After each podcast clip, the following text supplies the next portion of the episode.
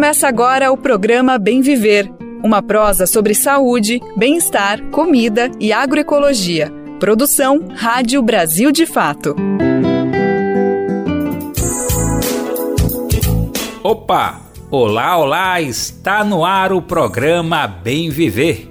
Hoje é sexta-feira, dia 29 de dezembro de 2023 e as curiosidades estão rolando. Esta é a última sexta-feira do ano e a última edição do Bem Viver em 2023. A partir de agora, eu, Daniel Lamir, compartilho informações sobre agroecologia, meio ambiente, saúde, cultura e muito mais. São assuntos que ainda movimentam o Brasil e o mundo nesses últimos instantes do ano. Então, bora nessa conferir os destaques da nossa prosa de hoje? Retrospectiva ambiental. Brasil viveu em 2023 o ano mais quente da história. O país se deparou com os eventos extremos resultado das mudanças climáticas. Será que temos solução? Solidariedade. MST doa 10 toneladas de alimentos para famílias atingidas pelo crime ambiental da Braskem em Maceió. Onda de frio atinge a China nas últimas semanas. Depois de enfrentar o ano mais quente da história, o país agora se depara com temperaturas baixas. Haja casaco para aguentar tanto frio. Na Argentina, centrais sindicais convocam manifestações de rua contra decretos de Javier Milei. Este já é o terceiro grande protesto contra o novo presidente desde que ele tomou posse dia 10 de dezembro. Tudo isso e muito mais você vai ouvir agora no programa Bem Viver. E aí, tá perdido ou perdida sobre o horário do nosso programa? Então anota aí, nós temos um encontro marcado sempre de segunda a sexta-feira a partir das 11 horas da manhã. Se você está em São Paulo e gosta de ouvir pelo tradicional radinho, Fica atento. O Bem Viver é transmitido na Rádio Brasil Atual 98,9 FM na Grande São Paulo. Além do dial, entramos nesse horário também pela internet na nossa rádio web no site radio.brasildefato.com.br. Mas a gente sabe, né? Nem sempre é possível ouvir o programa nesse horário. Para quem não conseguir, não tem problema Dá para ouvir o programa no seu tempo, a hora que você quiser. É só acessar o site do Brasil de Fato ou buscar o programa nas principais plataformas de podcasts, como Spotify, Deezer, Google Podcasts e iTunes. O Bem Viver também conta com uma ampla rede de retransmissoras pelo país. A lista dessas rádios está disponível no nosso site e cresce a cada dia. Já são mais de 100 emissoras fazendo a retransmissão. E se você representa uma emissora e quiser entrar nessa rede, basta se cadastrar acessando radio.brasildefato.com.br.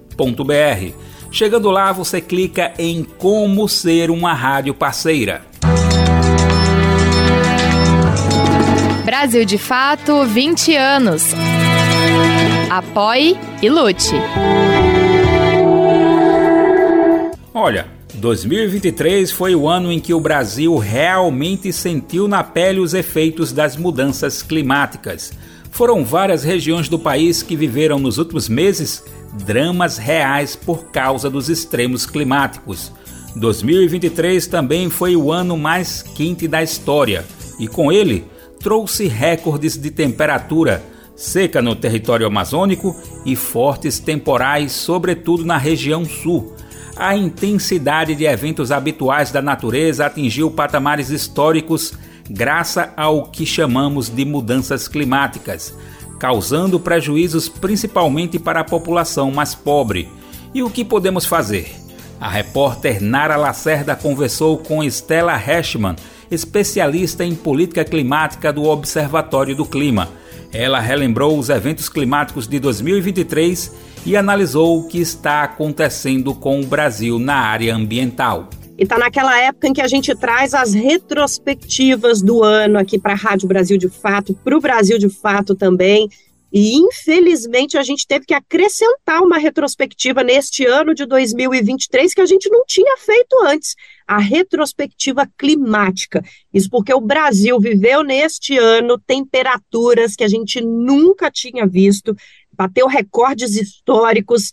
Aliás, não precisa nem a gente olhar no Google para ver que esses recordes foram batidos, porque a gente está sentindo na pele a crise climática. Para falar sobre esse tema, um pouquinho sobre o que aconteceu em 2023 e sobre como, se ainda dá para a gente mudar esse cenário, a gente está aqui com a especialista em política climática do Observatório do Clima, Stella Hershman. Obrigada pela presença aqui, Stella, para conversar com a gente sobre esse assunto que agora não dá mais para negar. É urgente, né? Eu que agradeço o convite, Nara. É um prazer estar aqui com vocês. Vamos lá, então. Acho que o ideal é a gente começar, Estela, fazendo um pouco essa retrospectiva, já que esse é o nosso objetivo aqui, do ano de 2023. A gente teve um ano com recortes de calor, é, com eventos de chuvas em regiões que a gente já estava acostumado e acostumada a ver chuva muito forte, mas com uma frequência que pareceu um pouco maior e com uma força que pareceu mais destrutiva também, trouxe muitos impactos para as populações atingidas. Mas eu acho que o principal que está assustando o país inteiro é aquele mapa vermelho pegando fogo que a gente vê na televisão todos os dias na hora do telejornal. A gente chegou numa situação insustentável. Como é que a gente pode avaliar este ano de 2023 no que diz respeito a esses eventos climáticos extremos? Foi o ano mais quente dos últimos 125 mil anos, né? E foi chamado pelo secretário-geral da ONU, Antônio Guterres, como o ano de ebulição global. Então, esse mapa vermelho que realmente é assustador e que a gente tem visto dia após dia no jornal, é, ele não é exclusividade do Brasil, e ele vai ser cada vez mais comum, e isso é um tanto assustador. A gente pensar que o ano de 2023 apesar de ter sido o ano mais quente dos últimos 125 anos, 125 mil anos, ele provavelmente vai ser o ano mais fresco dos próximos que a gente vai viver, né? É, os últimos nove anos foram os anos é, mais quentes que a gente tem vivido. E isso é uma tendência que a gente sabe é, é, foi causada pelo homem, né? Nós, seres humanos, é, somos a causa determinante, né? Somos os que mais contribuímos para o aquecimento da Terra em 99, muitos por cento. Então, somos a, a causa determinante, principalmente com a queima de combustíveis fósseis, é, também com a emissão de gás de efeito estufa, com atividades como as queimadas, o desmatamento. E o mundo hoje já é, em média, 1,2 graus mais quente do que o período pré-industrial. Mas esse ano, em especial, por conta do El Ninho, junto com essa crise climática que a gente já está vivendo os impactos, ele teve recordes de temperatura. Então, a gente teve é, diversos momentos no ano que a média da Terra estava a 1,5 graus e pela primeira vez a gente ultrapassou 2 graus acima é, da média uh, pré-industrial. Ou seja, é, o Acordo de Paris, que é o tratado que o mundo celebrou em 2015 para enfrentar a crise climática, que fala em, em fazer esforços para limitar o aumento da temperatura em 2 graus Celsius e com esforços para limitar em 1,5 grau, e meio, a gente já teve um gostinho do que é o mundo se a gente não conseguir cumprir o Acordo de Paris, né? A gente é, é, isso que a gente viveu esse ano foi muito intenso. A gente, você falou das chuvas muito intensas, que você provavelmente estava se referindo é, à região ali do litoral de São Paulo, no início de janeiro, é, janeiro, fevereiro desse ano. É, chuvas no sul muito intensas nos últimos meses, né? Em diversos momentos desse último semestre mas a gente teve também seca extrema no norte do país, os rios né, amazônicos atingindo aí seus mínimos históricos, a gente vendo mortandade dos botos, é, populações inteiras isoladas, porque os rios são fonte de vida, são meios de transporte. Então, é, a gente viu aí extremos muito grandes no nosso país e no mundo, né? Temporadas aí de furacões e tempestades tropicais que são normais, mas que esse ano atingiram níveis nunca antes vistos, né? A gente viu aí tempestades é, é, arrastando 13 mil mortos na Líbia, a gente viu uma temporada de incêndio florestal que no Canadá é um, um fenômeno natural, mas que lambeu o Canadá inteiro. Então, é, é um mundo nessa fase que, o, que a ONU, né, o secretário-geral da ONU chamou de ebulição é, global. A gente está é, tá testando o limite do planeta e isso não é nada agradável para nós, seres humanos, né? Que, que vamos viver esse impacto, como você disse aí, dos recordes de temperatura. A, a gente teve não só o recorde de temperatura no mundo, mas no Brasil e até a morte né, de, um, de um, uma jovem durante um show de. Verdade. Que estava ali, né, se divertindo num, num show de uma, uma cantora. Então, a gente precisa começar a se preparar para viver os impactos da crise climática, uma coisa que a gente achou que ia demorar um pouquinho mais para acontecer e que já chegou, né? Quando a gente faz, então, essa breve retrospectiva deste ano de 2023, circulando só o Brasil, a gente teve a seca na Amazônia, a gente teve muito mais chuva no sul do país, no começo do ano, uma chuva intensa nos litorais aqui do Sudeste, agora retomando chuvas intensas na Bahia, é, a gente teve o calor absurdo, que, aliás, já está virando a nossa rotina desde agosto, né? Semanas e semanas de calor muito intenso. Mas, na verdade, o que a gente precisa fazer aqui não é bem uma retrospectiva, porque esse ano, como você está dizendo, ele representa o início de como vai ser o resto da nossa vida, segundo projeções científicas. É importante a gente dizer, principalmente levando em consideração a onda negacionista que toma conta das nossas populações, que ninguém está falando isso aqui, gente, da própria cabeça, não. Há informações científicas que embasam tudo isso. E aí, frente a essas informações científicas, frente ao fato de que essa retrospectiva necessariamente também é um olhar, infelizmente, para o futuro, ainda dá tempo de fazer alguma coisa, Estela, para a gente evitar que esse calorão e essa maluquice de chuvas e seca enfim, tudo misturado ao mesmo tempo, é, é, é, não se potencializem e não virem uma nova realidade? Dá. A boa notícia é que dá tempo e que a gente tem os meios para fazer. O problema é que tem que ser muito rápido. Então, os dados do IPCC, que são esses cientistas que você mencionou, né, eles publicaram esse ano o seu sexto relatório, é, que é uma análise que eles fazem super completa e são milhares e milhares de estudos analisados. Eles mostram que a gente precisa cortar em 43% as emissões de gás de efeito estufa até o fim dessa década. Ou seja, a gente tem aí mais seis anos para fazer esse corte, que é um corte Vamos combinar que é quase pela metade, né? Um corte profundo nas emissões. Considerável. E especialmente se a gente pensar que a gente continua aumentando as emissões. Então, em 2023, é, o mundo, na verdade, né, desde a Revolução Industrial, vem aumentando. O que a gente tem conseguido fazer é diminuir a velocidade dessa curva. Ou seja, ao invés de subir uma ladeira muito íngreme, a gente tem suavizado é, esse aumento, mas o mundo ano, nesse ano aumentou as suas emissões em 1,1% em relação ao ano anterior. Então é muito preocupante que a gente deveria estar cortando e a gente segue aumentando ainda que pouquinho. É, mas a gente tem, a gente tem uma última chance de limitar o aumento da temperatura em um grau e meio, que é fazendo esse corte que eu mencionei de 43% até o fim da década.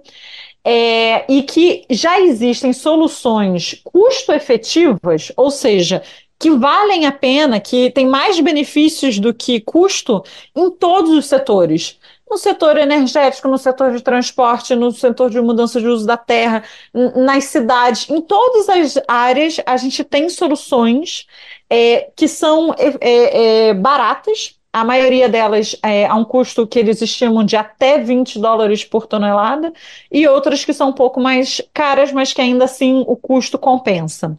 Então, podemos fazer, sabemos o que fazer, que também é muito importante, o que a gente precisa é fazer né? A gente precisa de vontade política e, de novo, muito rápido, é muito pouco tempo.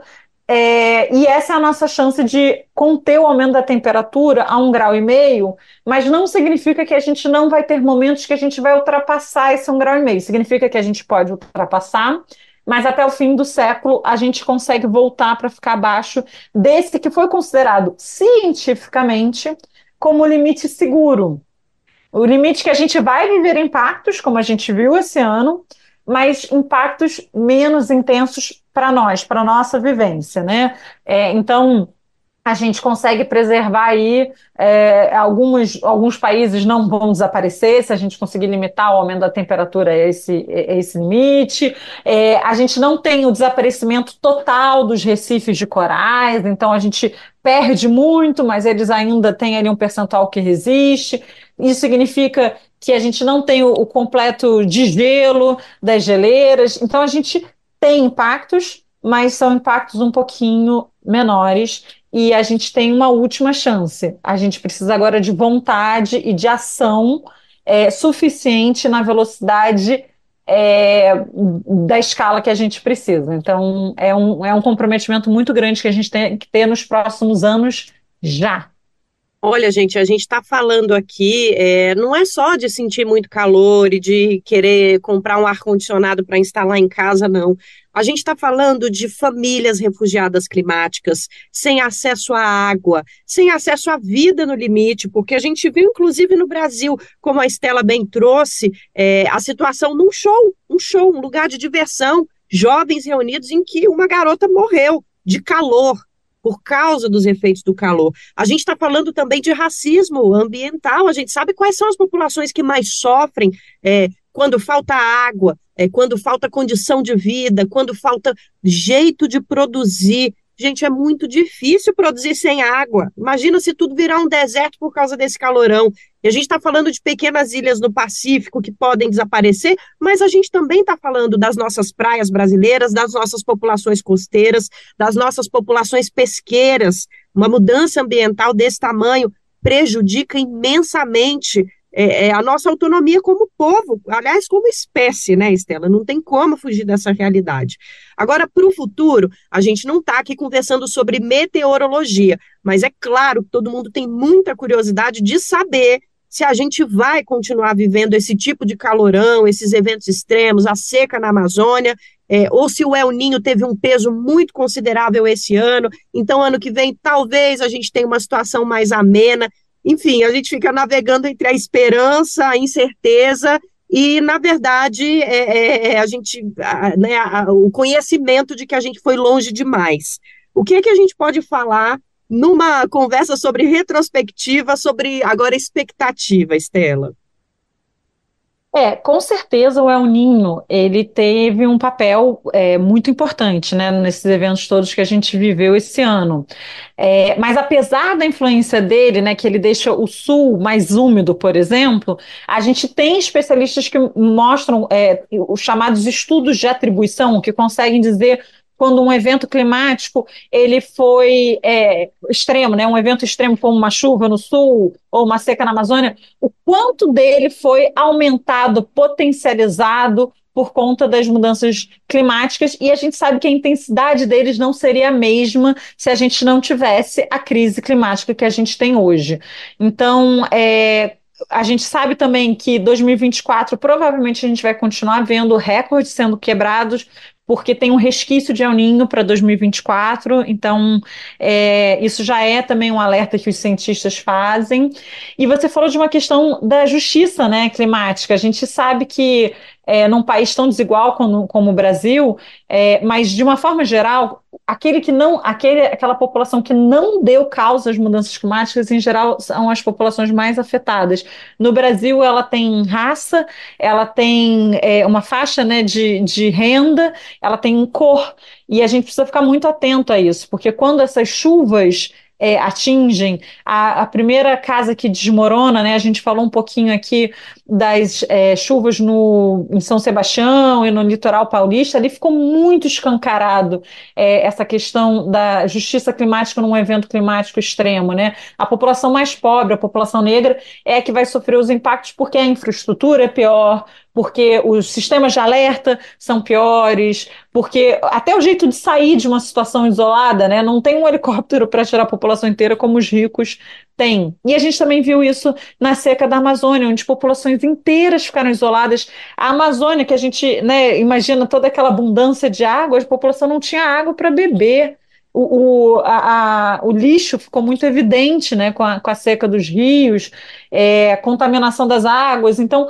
a gente precisa começar a pensar, é, a adaptar e se preparar, se tornar uma população mais resiliente pensando também na desigualdade. Sem isso, as injustiças só vão se aprofundar com a crise climática. Então, é, eu acho que 2024, só para retomar, né, fechar sua pergunta, a gente vai continuar vendo, sim, recordes sendo quebrados.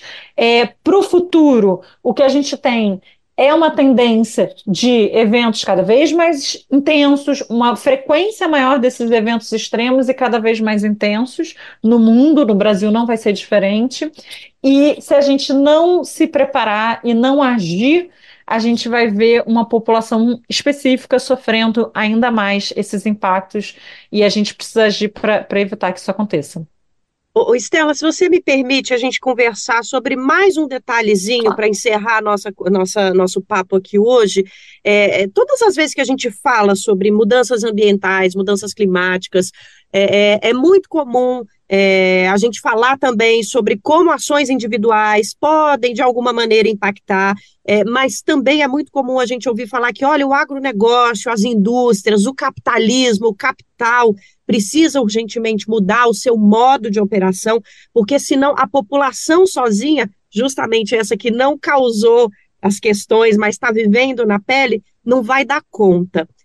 Como é que a gente pode conversar sobre isso no sentido de, olha, eu como indivíduo, como família, como comunidade, o que eu tenho que fazer? E mais do que é, ações individuais, é, qual que é o peso da cobrança popular? A gente viu agora é, na Conferência Global do Clima, é, muitos engravatados, é, muitas mulheres de taier, é, nos ares condicionados ali da estrutura da COP, mas a gente teve a oportunidade de ver também é, é, em um dos fins de semana, uma das manifestações mais intensas, acho que, é, é, enfim, relativas ao meio ambiente que o planeta já viu, justamente porque aconteceu num ambiente muito controlado, né, nos Emirados Árabes e, e num lugar em que as manifestações estavam controladas até em tempo, em decibéis, e de repente aquela explosão de indígenas do mundo inteiro, pessoas negras, mulheres, muitas crianças, acho que essa foi a COP dos jovens também, é, é e todo mundo fica se perguntando, legal, e daí? Essa manifestação tem algum poder,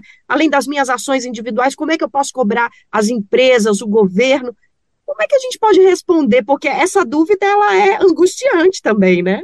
É, porque, na verdade, o que a gente precisa ver é uma mudança global no sistema de produção, né? A gente precisa, por exemplo, que foi o grande tema da COP desse ano, abandonar os combustíveis fósseis. E nós somos uma sociedade dependente de combustíveis fósseis em tantas tantos níveis, né? Os nossos políticos estão permeados pelo dinheiro dos combustíveis fósseis. Então, é um movimento que é, tem que ser global. Ele depende dos tomadores de decisão, depende das grandes empresas. Então, às vezes, a gente fica se sentindo um pouco é, pequeno demais. E eu acho que a grande responsabilidade são dos países e são das empresas. E a gente, o nosso papel é cobrar eles. E, no caso do indivíduo, também eleger representantes que façam essas ações. Então, o mundo não pode mais perder tempo elegendo negacionistas climáticos, como a Argentina acabou de fazer, né? E que os Estados Unidos correm o risco de repetir a dose. É, esse ano de 2024 tem eleição nos Estados Unidos, o que seria uma tragédia para o clima.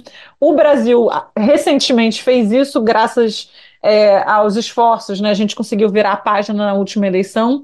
Então, eu acho que individualmente, eu, eu brinco, né, que a maior contribuição que alguém pode dar para o clima é com seu voto, elegendo. E aí eu vou falar não só para os cargos do executivo, que eu acho que fica mais evidente, né? Não eleger um, um presidente, um governador, um prefeito negacionista, eleger sim pessoas que são comprometidas com essa pauta, com essa causa, que vão investir, por exemplo, na prefeitura, em planos de adaptação para as cidades, é, mas também para o legislativo.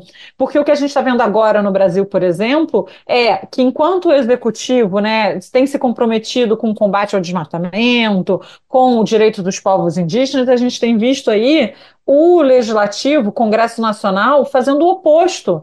Então, é, aprovando derrubando o veto do presidente na questão da lei do genocídio indígena, é, querendo passar legislações que vão aumentar o desmatamento, como pele da grilagem, é, pele de licenciamento ambiental, é, enfim, legislações que jogam contra o que a gente precisa. E isso é muito preocupante. É, claro que existem críticas que podem ser feitas em todas as esferas, a gente tem críticas também ao executivo, mas no legislativo a gente aprova, por exemplo, uma legislação para é, incentivar é, é, energia eólica offshore, né, que é no mar, e ao mesmo tempo, nessa mesma legislação, bota ali um inciso estimulando o carvão, que é o, a fonte energética que a gente não precisa no Brasil, mais poluente do mundo, estendendo a vida do carvão indo na contramão do movimento que o mundo inteiro está fazendo. Então, isso é muito preocupante. E eu acho que isso que você falou das manifestações dos jovens, mas não só dos jovens, né, dessa diversidade que a gente viu na COP, mas que a gente também tem em Marcha pelo Clima no mundo inteiro acontecendo, isso é muito importante. Isso faz diferença, sim. É uma pressão que transborda, pra, pelo menos na COP, transborda para dentro das salas de negociação. Então, é, é outra força. É, todo esse movimento que a gente viu esse ano, que a gente não conseguiu a linguagem que a gente queria para falar da eliminação do combustível fóssil, mas a gente conseguiu pela primeira vez colocar isso no, nos resultados da COP28, foi por pressão da sociedade civil, por pressão desses, de, desse, dessa população né, que estava mais diversa e representada lá e que não saiu, não arredou o pé até o final, até conseguir essa menção. Então, é, é continuar na luta. É, não tem como a gente é, é, pegar a caneta da mão do, da, da galera e assinar e falar, olha, a partir de agora, e acho que é, mas a gente também pode fazer essa pressão, e acho que é muito importante a gente trazer aqui também é, a necessidade de planos nacionais, né? A gente foi até a COP, é, um documento foi assinado, a gente já tinha um compromisso anterior, aliás, nós estamos falando de compromisso desde os anos 90, é, e agora a gente precisa pressionar dentro dos países. Então, quem é que tem poder de pressão aqui dentro do Brasil para exigir do governo um plano nacional de redução das emissões e de conservação da biodiversidade para a gente tentar sair desse calor, dessa chuva, dessa seca? Somos nós, né? E no voto, principalmente. Não vamos esquecer que no ano que vem temos eleições para prefeito e prefeita nas cidades brasileiras e tem muita capital importante com negacionista já pré-candidato e cidade pequena também. Então está na hora da gente olhar aí os, os planos, os planejamentos dos candidatos e candidatas que a gente tem à mesa e votar pensando no nosso futuro.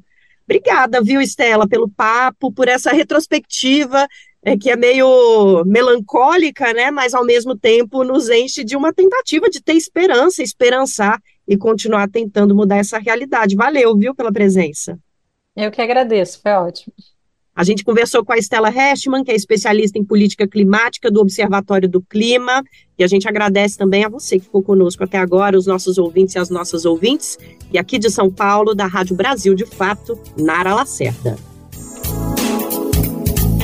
O presidente Lula sancionou com vetos a lei que flexibiliza o uso de agrotóxicos no Brasil.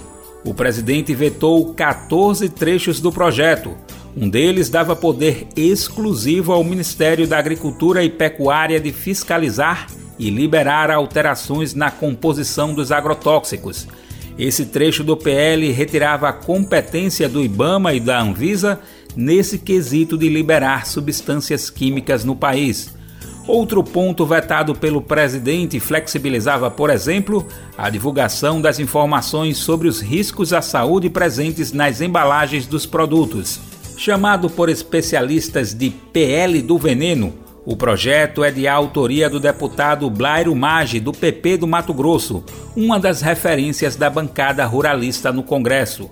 O PL é considerado um retrocesso ao isolar o Brasil entre os poucos países que autorizam a circulação de agrotóxicos proibidos, por exemplo, na Europa. mas tem resistência na rua contra essa proposta. A repórter Gabriela Moncal conversou com ambientalistas e ativistas que militam contra o uso de agrotóxicos no Brasil para saber os efeitos da sanção presidencial ao chamado PL do veneno. Com vetos a 14 trechos, o presidente Lula sancionou ontem, quinta-feira, dia 28, o projeto de lei que afrouxa a regulamentação do uso de agrotóxicos no Brasil. Entidades ambientalistas de defesa da saúde e da agroecologia veem com preocupação o texto aprovado. Elas afirmam que vão acionar o STF, o Supremo Tribunal Federal, por sua anulação. Apelidado de Pele do Veneno por movimentos populares, o projeto foi proposto pelo empresário Blairo Maggi, do PP do Mato Grosso, um influente nome do setor ruralista. Na volta do recesso parlamentar em fevereiro de 2024, o Congresso Nacional vai decidir se derruba ou não os vetos presidenciais. Entre os pontos vetados por Lula está aquele que centralizava no Ministério da Agricultura a prerrogativa de registrar e controlar os novos agrotóxicos. Assim, tiraria poderes da Anvisa, Agência Nacional de Vigilância Sanitária, e do IBAMA, Instituto Brasileiro do Meio Ambiente e dos Recursos Naturais Renováveis. Hoje, o Ministério da Agricultura é comandado pelo agropecuarista Carlos Fávaro. Nesse mês de dezembro, ele se licenciou temporariamente do cargo de ministro para, enquanto senador, apoiar a indicação de Flávio Dino ao STF. Mas Fávaro esticou sua atuação no Congresso para votar a favor do chamado PL do marco temporal. Assim, o chefe da pasta da Agricultura atendeu aos interesses ruralistas em detrimento dos direitos dos povos indígenas.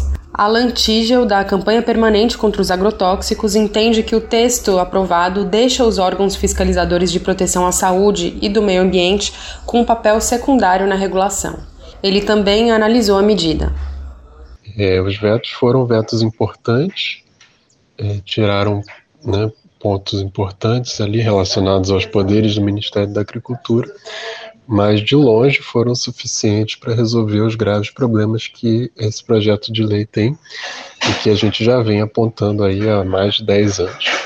Então, o texto atual é um texto catastrófico e que realmente vai colocar a saúde da população brasileira em risco. Entre os pontos destacados pelo ambientalista está a flexibilização dos critérios para proibir esses produtos no Brasil.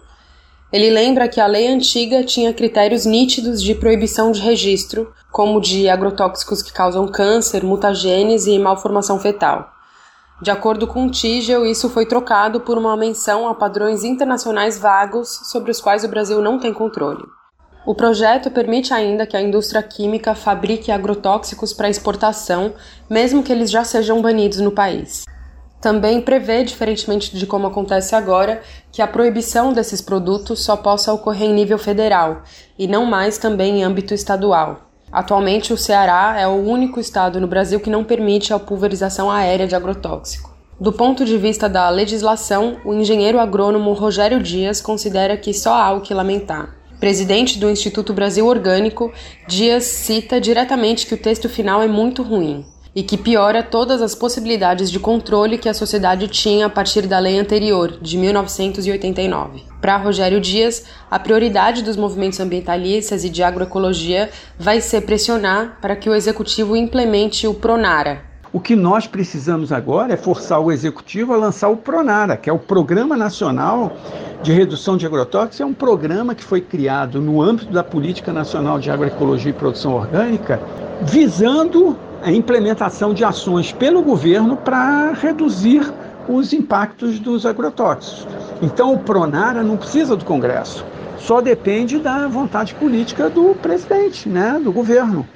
Então, agora a pressão tem que ser isso, já que pioramos as regras para os agrotóxicos com essa nova lei, nós temos que aumentar a ação do governo que gerem maior controle e que conduzam para um processo de redução efetiva do, da produção e uso de agrotóxicos no Brasil. De São Paulo, da Rádio Brasil de Fato, Gabriela Moncal. Olha, e não é só no Brasil que a gente sente na pele os efeitos das mudanças climáticas, não, viu? Nas últimas semanas, a China registrou fortes ondas de frio em diversas regiões do país isso depois de 2023 se tornar o ano mais quente da história, a China agora registrou recordes de temperaturas baixas. A reportagem é de Mauro Ramos, que está enfrentando todo esse frio lá na China, com locução de Afonso Bezerra. Depois das primeiras nevascas na China, as temperaturas caíram ainda mais no país. O Centro Meteorológico Nacional lançou um alerta há uma semana por baixas temperaturas.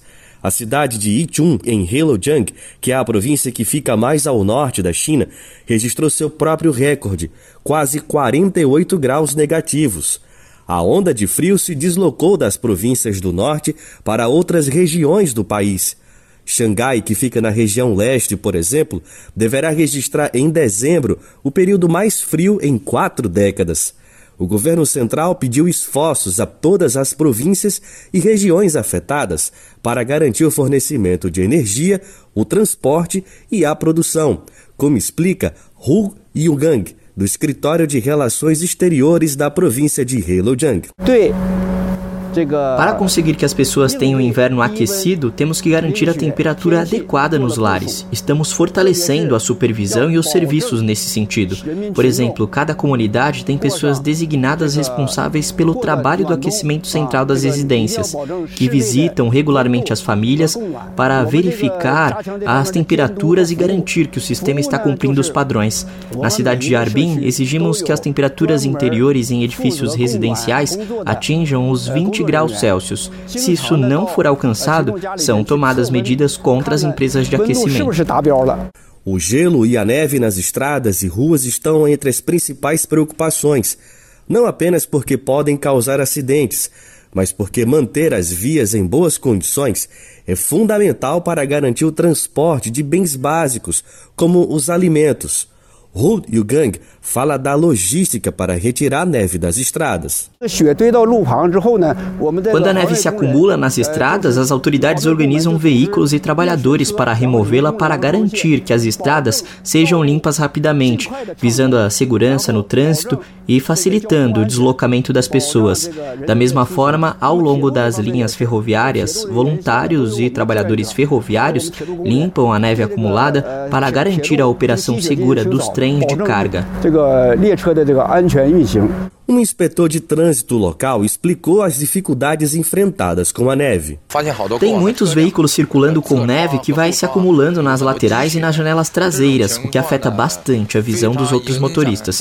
Por isso, vamos com sopradores para tirar a neve dos veículos enquanto eles esperam no sinal vermelho. Na província de Sanxi, trabalhadores levaram cerca de 70 horas para reparar linhas de transmissão danificadas pelas nevascas.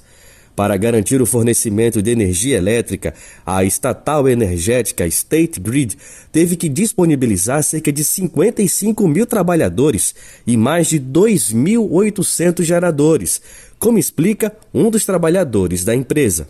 Está um frio insuportável, mas temos que aguentar. Temos que terminar o trabalho, porque se não o fizermos, as pessoas ficarão sem eletricidade.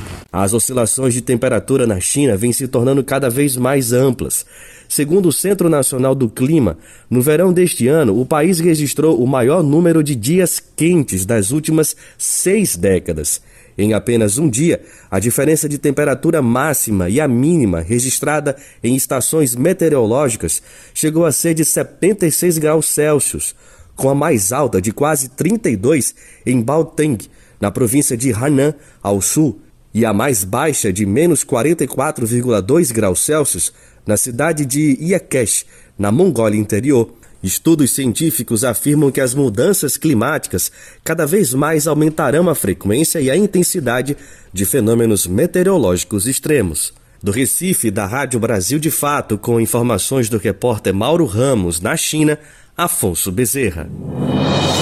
A ABJD é a Associação Brasileira de Juristas pela Democracia. Defende o Estado democrático de direito, a presunção de inocência, o devido processo legal e o acesso à justiça.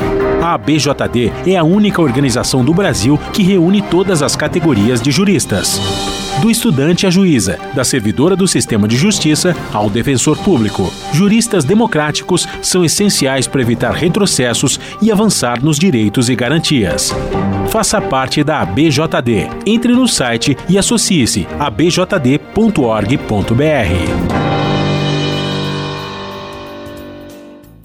Agora vamos falar de solidariedade. O MST, Movimento dos Trabalhadores Rurais Sem Terra, doou nesta quinta-feira 10 toneladas de alimentos para as famílias atingidas pelo crime ambiental da Braskem em Maceió. As doações foram feitas para as famílias do bairro Flechais, um dos mais atingidos pelo afundamento do solo. Os moradores atingidos ainda aguardam uma realocação. A ação está inserida na Jornada Nacional de Solidariedade, organizada pelo MST, em parceria com mais oito entidades dos movimentos populares. Em janeiro começa o mandato dos novos conselheiros tutelares em todo o Brasil. Só em São Paulo, 260 dos 1.240 candidatos foram eleitos para a função e serão responsáveis por defender e cuidar dos direitos das crianças e dos adolescentes. Neste ano, o número de eleitores cresceu, inclusive houve uma grande mobilização dos movimentos populares para informar sobre a função de conselheiros e conselheiras e eleger candidatos e candidatas progressistas.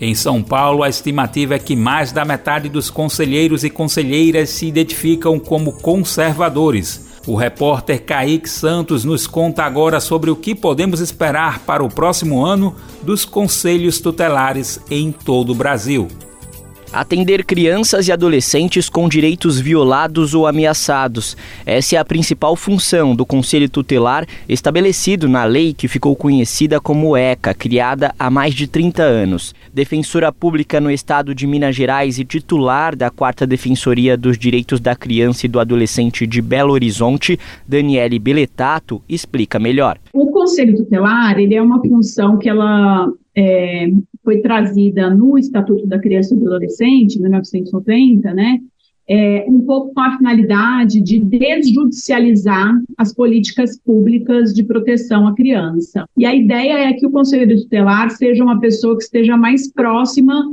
é, da comunidade. Um tipo de violência, infelizmente, comum sofrida por crianças e adolescentes é a sexual. No Brasil, estupros e exploração sexual de menores de idade cresceram mais de 15% no ano passado, segundo dados do Fórum Brasileiro de Segurança Pública. O Conselho Tutelar deve fiscalizar e agir quando esta ou outras situações de violências forem identificadas, reforça a Defensora Pública. Algumas situações de atuação muito importantes do Conselho Tutelar é quando ele se depara com uma situação emergencial, quando a criança está naquele momento numa situação de risco por violação de direitos, por abandono, é, os pais saíram, deixaram aquela criança sozinha em casa, é, os pais não estão levando essa criança para a escola, é, essas situações podem ou não estão fazendo um tratamento de saúde adequado. Em outubro, novos conselheiros tutelares foram eleitos em todo o Brasil para o mandato que começa no ano que vem e vai até 2028. Em São Paulo, 260 vagas serão ocupadas nos 52 conselhos tutelares da cidade. São cinco profissionais para cada conselho. Entre os requisitos para o cargo de conselheiro na capital paulista, a novidade foi a exigência de diploma de conclusão do ensino médio. Mas a reportagem do Brasil de Fato já publicou que houve inconsistências nos documentos de alguns candidatos.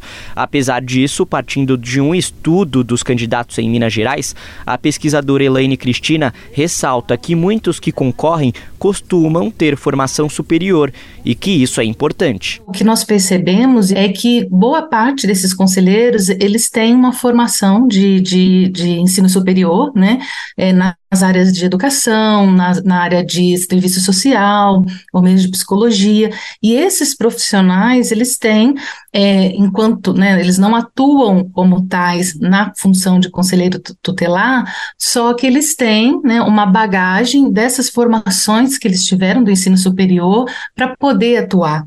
Então, é, é, muito importante que os conselheiros eles tenham uma formação continuada para além dessa inicial, no sentido de trabalhar a escuta, né, para poder identificar essas violências Em janeiro, 180 dos 260 conselheiros serão pessoas novas na função, ou seja, que não estão no mandato atual.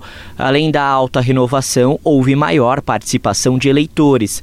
Em relação ao pleito de 2019, o número de votantes cresceu 35% na capital paulista.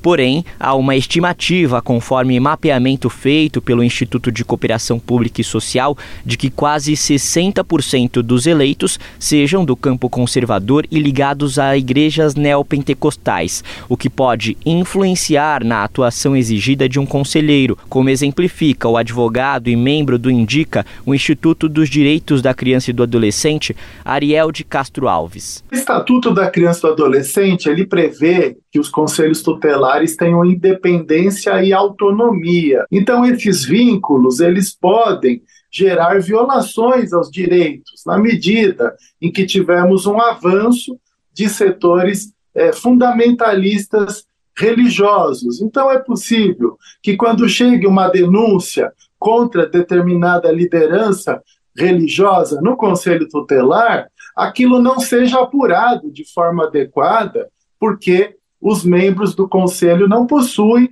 autonomia e independência com relação à pessoa que está sendo investigada. Conselheira eleita para o órgão da Lapa, na Zona Oeste de São Paulo, Patrícia Tavares é militante de movimentos sociais.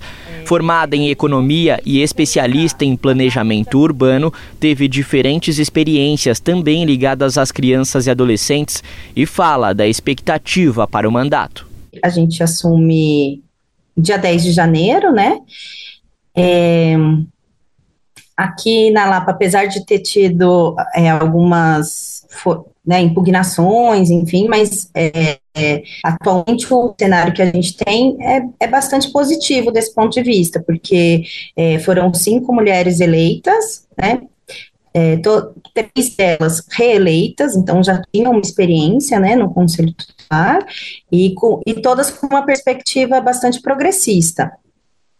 É, então, eu acho que mantendo esse, esse cenário, eu acho que a gente tem condições de avançar bastante. De São Paulo, da Rádio Brasil de Fato, Kaique Santos. Agora vamos até a Argentina. Por lá, as centrais sindicais e movimentos populares estão determinados na resistência contra o governo de Javier Milei. Desde a posse do político de ultradireita no último dia 10 de dezembro, já aconteceram três grandes manifestações. A maior delas foi nesta semana, no dia 27, em que os manifestantes foram às ruas para barrar o chamado Decretazo, um decreto por meio do qual o presidente Javier Milei pretende, sem passar pelo Congresso, revogar cerca de 360 leis. A reportagem é de Gabriel Vera Lopes, com locução de Rodrigo Durão. Mais de meio milhão de pessoas se mobilizaram nessa semana em frente ao Palácio de Tribunais, sede do Judiciário Argentino em Buenos Aires. A multidão se juntou na quarta, dia 27, para expressar rejeição ao mega decreto de necessidade e urgência, ou DNU, que foi assinado por Javier Milei. Com a medida, ele pretende modificar 366 leis em vigor. Tudo isso sem passar previamente pelo Congresso. A mobilização foi convocada sob o slogan Abaixo o DNU pela Central Geral de Trabalhadores, a maior confederação sindical do país. A mobilização também foi acompanhada pelo resto das centrais sindicais, organizações sociais e partidos de esquerda argentinos. Ao chegar ao Palácio de Tribunais, as confederações sindicais apresentaram ao Judiciário uma cautelar, solicitando a suspensão da DNU as entidades consideram a medida inconstitucional. Em um documento lido na manifestação, foi citado diretamente que a Argentina não é um Estado messiânico ou uma monarquia. A mensagem afirma ainda que, para ser legítimo, o DNU precisa convencer as maiorias, e esse esquema precisa ser respeitado. Já o governo afirma que a modificação nas mais de 300 leis tem como objetivo, abre aspas, a maior reforma do Estado nos últimos 40 anos, fecha aspas. O processo aponta para uma desregulamentação completa da economia e estabelece uma remoção sem precedentes dos direitos dos trabalhadores. O decreto foi assinado no dia 20 de dezembro. Desde então, várias ações judiciais foram apresentadas para exigir sua nulidade por ser considerado inconstitucional. A modificação das leis é uma atribuição do Poder Legislativo, o Congresso. Ela pode ser atribuída ao Poder Executivo somente em casos considerados de necessidade urgente, como uma pandemia ou uma guerra. Também vale em casos em que a modificação for considerada pequena. Assim, ao assinar essa DNU, que legisla sobre quase toda a vida econômica do país, Javier Milei arroga para si todo o poder público. Desde a sua assinatura, protestos vêm ocorrendo todas as noites no país. Além disso, diferentes setores, de diversas ideologias, têm apresentado vários recursos aos tribunais para impedir a DNU. Entre as principais medidas impostas pela DNU estão a remoção de grande parte das proteções contra demissões. O mecanismo permite que grandes empresas contratem trabalhadores sem ter que registrá-los no sistema formal. Assim, as empresas ganham permissão para não pagar horas extras, limitando o direito de associação sindical e o direito de greve, entre outras medidas. Essa é a maior ofensiva contra os direitos dos trabalhadores argentinos desde a última ditadura militar. De São Paulo, da Rádio Brasil de Fato, com reportagem de Gabriel Vera Lopes, Rodrigo Durão. Bom, gente, estamos perto do final do programa de hoje e nós temos uma notícia que não é muito boa é que o nosso querido colunista Mozart Benedito anunciou que vai parar de compartilhar aqueles maravilhosos causos que sempre traziam bom humor, leveza e boas histórias sem perder o tom crítico. Pois é, segundo ele, esta será a sua última contribuição ao Brasil de Fato e ao nosso programa. Mas antes de soltar a derradeira coluna, nós resolvemos tirar a poeira dos nossos arquivos e recuperar uma reportagem sobre os livros de Mozart Benedito no período da ditadura militar, uma obra marcada pela ironia, pelo deboche, pela descontração que desequilibravam o autoritarismo. E eu tive a honra de entrevistá-lo para falar desses projetos. Então, bora relembrar agora mesmo.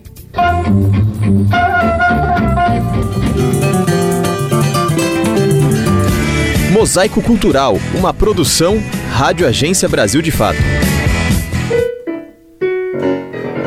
Reler edições do histórico jornal O Pasquim é como mergulhar em deboches valiosos para interpretar e até reinterpretar o período da ditadura militar no Brasil.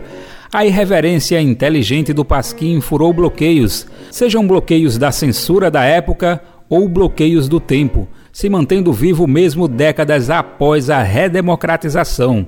A ideia de ampliarmos nossos repertórios de expressões e linguagens sobre os 21 anos que jamais devem ser esquecidos é afirmada pelo geógrafo e contador de causos Mozart Benedito. Tanto é que Mozart escreveu dois livros neste período. O primeiro deles foi 1968 por aí, Memórias Burlescas da Ditadura. A obra surgiu da produção de crônicas feitas na época para a revista Fórum. Quando eu fui escrever 68, Memórias Burlescas da Ditadura, a editora, que é ligada à revista Fórum, me propôs fazer um ensaio numa linha meio sociológica. Aí eu falei para ele assim, olha, Renato, o dono da editora, eu acho que não vale a pena não. Em primeiro lugar, eu acho que tem muito sociólogo que vai escrever sobre isso aí, e a gente vai falar para as pessoas de sempre, pessoas que já sabem das coisas.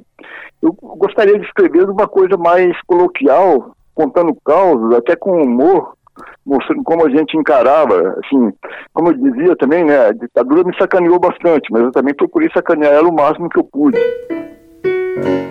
Já o segundo momento desse embate literário entre Mozart e a ditadura aconteceu num contexto bem diferente de 1968. A esperança ecoava firme em 1983, ano do livro João do Rio 45 uma casa muito louca da Vila Madalena nos anos da ditadura. A obra é uma ficção baseada em uma residência localizada na rua João do Rio, no Rio de Janeiro, número 45. O livro lembra a alegria diante da liberdade das prisões políticas. Então, eu transformei em ficção uma coisa de que a, a própria casa contando a história das pessoas que passavam por ali. Então, as festas que tinha, aconteciam lá, porque é, nós éramos, é, tinha vários jornalistas morando ali, era uma república, a, a gente tinha uma militância. Então, o, o, muitos presos políticos, quando saíam da cadeia, por exemplo, passavam lá nessa casa para conversar com, com, essa turma de jornalistas. E, e, era um período muito festivo, de muita transformação. Você vê que é, tudo estava é, mudando, assim, estava acabando a ditadura, então aquela época assim, que as pessoas estavam acreditando que o Brasil ia dar certo. Em 2016 foi a vez de mais um livro. Impeachment, Alzheimer e outras sacanagens é uma ficção que conta a história de um idoso cada vez mais debilitado ao assistir os retrocessos na política brasileira. Na opinião do escritor, o humor é chave para ampliarmos as ideias. Além da política, Moser escreve sobre diversos outros assuntos, como literatura infantil, por exemplo. O contador de causos nos relata que desde criança sonhou visitar todos os estados do Brasil. O desejo foi alimentado juntando muitos outros causos entre viagens de barco, trem e ônibus e, quando conseguia pagar, também avião. Até mesmo o cavalo já ajudou Mozart a desbravar mais alguns centímetros do nosso país. A dica para conferir essas e muitas outras histórias é acompanhar a coluna semanal do Mozart Benedito no Brasil de Fato. Do Recife para a Rádio Brasil de Fato, Daniel Lamir. Bom, agora sim, depois dessa singela homenagem e belíssima recordação, vamos ouvir aquela que é tida como a última contribuição de Mozart Benedito ao Brasil de Fato e ao bem viver. Vamos lá para ouvir o nosso contador de causos. Colunistas Brasil de Fato com Mozart Benedito, escritor, geógrafo e contador de causos. Há mais de seis anos e meio, venho publicando um caos por semana aqui no Brasil de Fato. Cada ano tem 52 semanas, quer dizer, são 300 e tantos causos. Não imaginava que chegaria tanto. No início de 2017, fui chamado por uma amiga para uma reunião no Brasil de Fato, que começou com um jornal que eu assinava e gostava, e já não era mais impresso, para discutir a criação de uma emissora de rádio com noticiário diferente dessas que manipulam as informações a favor dos latifundiários, dos capitalistas, dos patrões, enfim. Fui e gostei. Propus que, para dar um respiro no noticiário, houvesse um caos em cada edição, cada vez contado por uma pessoa diferente, variando de região. Mas propuseram que fosse eu o contador de causos. De início vacilei, mas acabei topando, achando que por um pouco tempo depois me substituiriam. O jogador Nunes, do Flamengo, disse uma vez: a bola foi indo, foi indo e iu. Com meus casos aconteceu a mesma coisa. Foi indo, foi indo e iu. Lá se foram todos esses anos. No início, eu ia à sede do Brasil de Fato uma vez por mês e gravava quatro causos. Eu gostava demais de ir lá. Muita gente da minha geração acreditava que os jovens de hoje são todos individualistas e desinteressados por assuntos culturais e políticos. E na redação do Brasil de Fato, eu topava com dezenas de jovens inteligentes, politizados, simpáticos, militantes e mais, a maioria do sexo feminino. Admirava muito. Com a pandemia, parei de ir lá. Passei a mandar meus causos pelo telefone, por onde continuei mantendo contato com outros e outras jovens que também gostei e gosto, admiro. Agora, sinto que depois de tanto tempo, meus causos já não são de grande interesse. Cansado. Brinquei com a minha mulher. Se até objetos de metal se deterioram, tem a tal fadiga dos materiais, por que não haveria uma fadiga dos causos? Então decidi parar. Já passa da hora. Vou continuar vendo o portal do Brasil de Fato, muito bem feito e importante para não engolirmos notícias manipuladas pela grande imprensa. E se ocasionalmente aparecer alguma coisa que a equipe acha que vale a pena eu dar meu palpite e eu tenho que falar, estarei aqui. Vocês se livram dos meus causos, mas às vezes não totalmente de mim. Abraços fraternos à equipe do Brasil de Fato, aos leitores e aos ouvintes. Tchau. Você ouviu Mozart Benedito, escritor, geógrafo e contador de causos. Bom, será que o Mozart não mudaria de ideia? Mas bora lá, né? Uma coisa é certa, sentiremos saudades dessas colunas e por isso eu deixo aqui os agradecimentos de toda a equipe do Brasil de Fato e também dos ouvintes, reafirmando a força desses causos para o nosso projeto. Obrigado, Mousa. E por hoje ficamos por aqui neste que foi o último programa Bem Viver de 2023. Nós voltamos agora no dia 1 de janeiro de 2024, a partir das 11 horas da manhã, para atualizar você das principais notícias da agroecologia, do meio ambiente, da saúde e da cultura. A nossa jornada continuará firme no próximo ano. Feliz Ano Novo e até breve! E lembre-se você pode nos ouvir na Rádio Brasil Atual 98,9 FM na Grande São Paulo ou no site radio.brasildefato.com.br. O programa vai ao ar em diversas rádios pelo país. A lista completa de emissoras que retransmitem o Bem Viver você encontra no nosso site na matéria de divulgação diária do programa. E por aqui aproveitamos para agradecer esses veículos por estarem com a gente. O Bem Viver também fica disponível como podcast no Spotify, Deezer, iTunes e Google Podcasts. A apresentação do programa de hoje foi comigo, Daniel Lamir. O roteiro foi com Afonso Bezerra. Edição e produção de Daniel Lamir e Douglas Matos. Trabalhos técnicos de Lua Gatinone, Adilson Oliveira e André Paroche. Coordenação de Rádio e TV Moniz e Ravena. Direção de programas de áudio Camila Salmásio. Direção executiva Nina Fidelis. Apoio Equipe de Jornalismo do Brasil de Fato. Você ouviu o programa Bem Viver uma prosa sobre saúde, bem-estar, comida e agroecologia. Produção Rádio Brasil de Fato.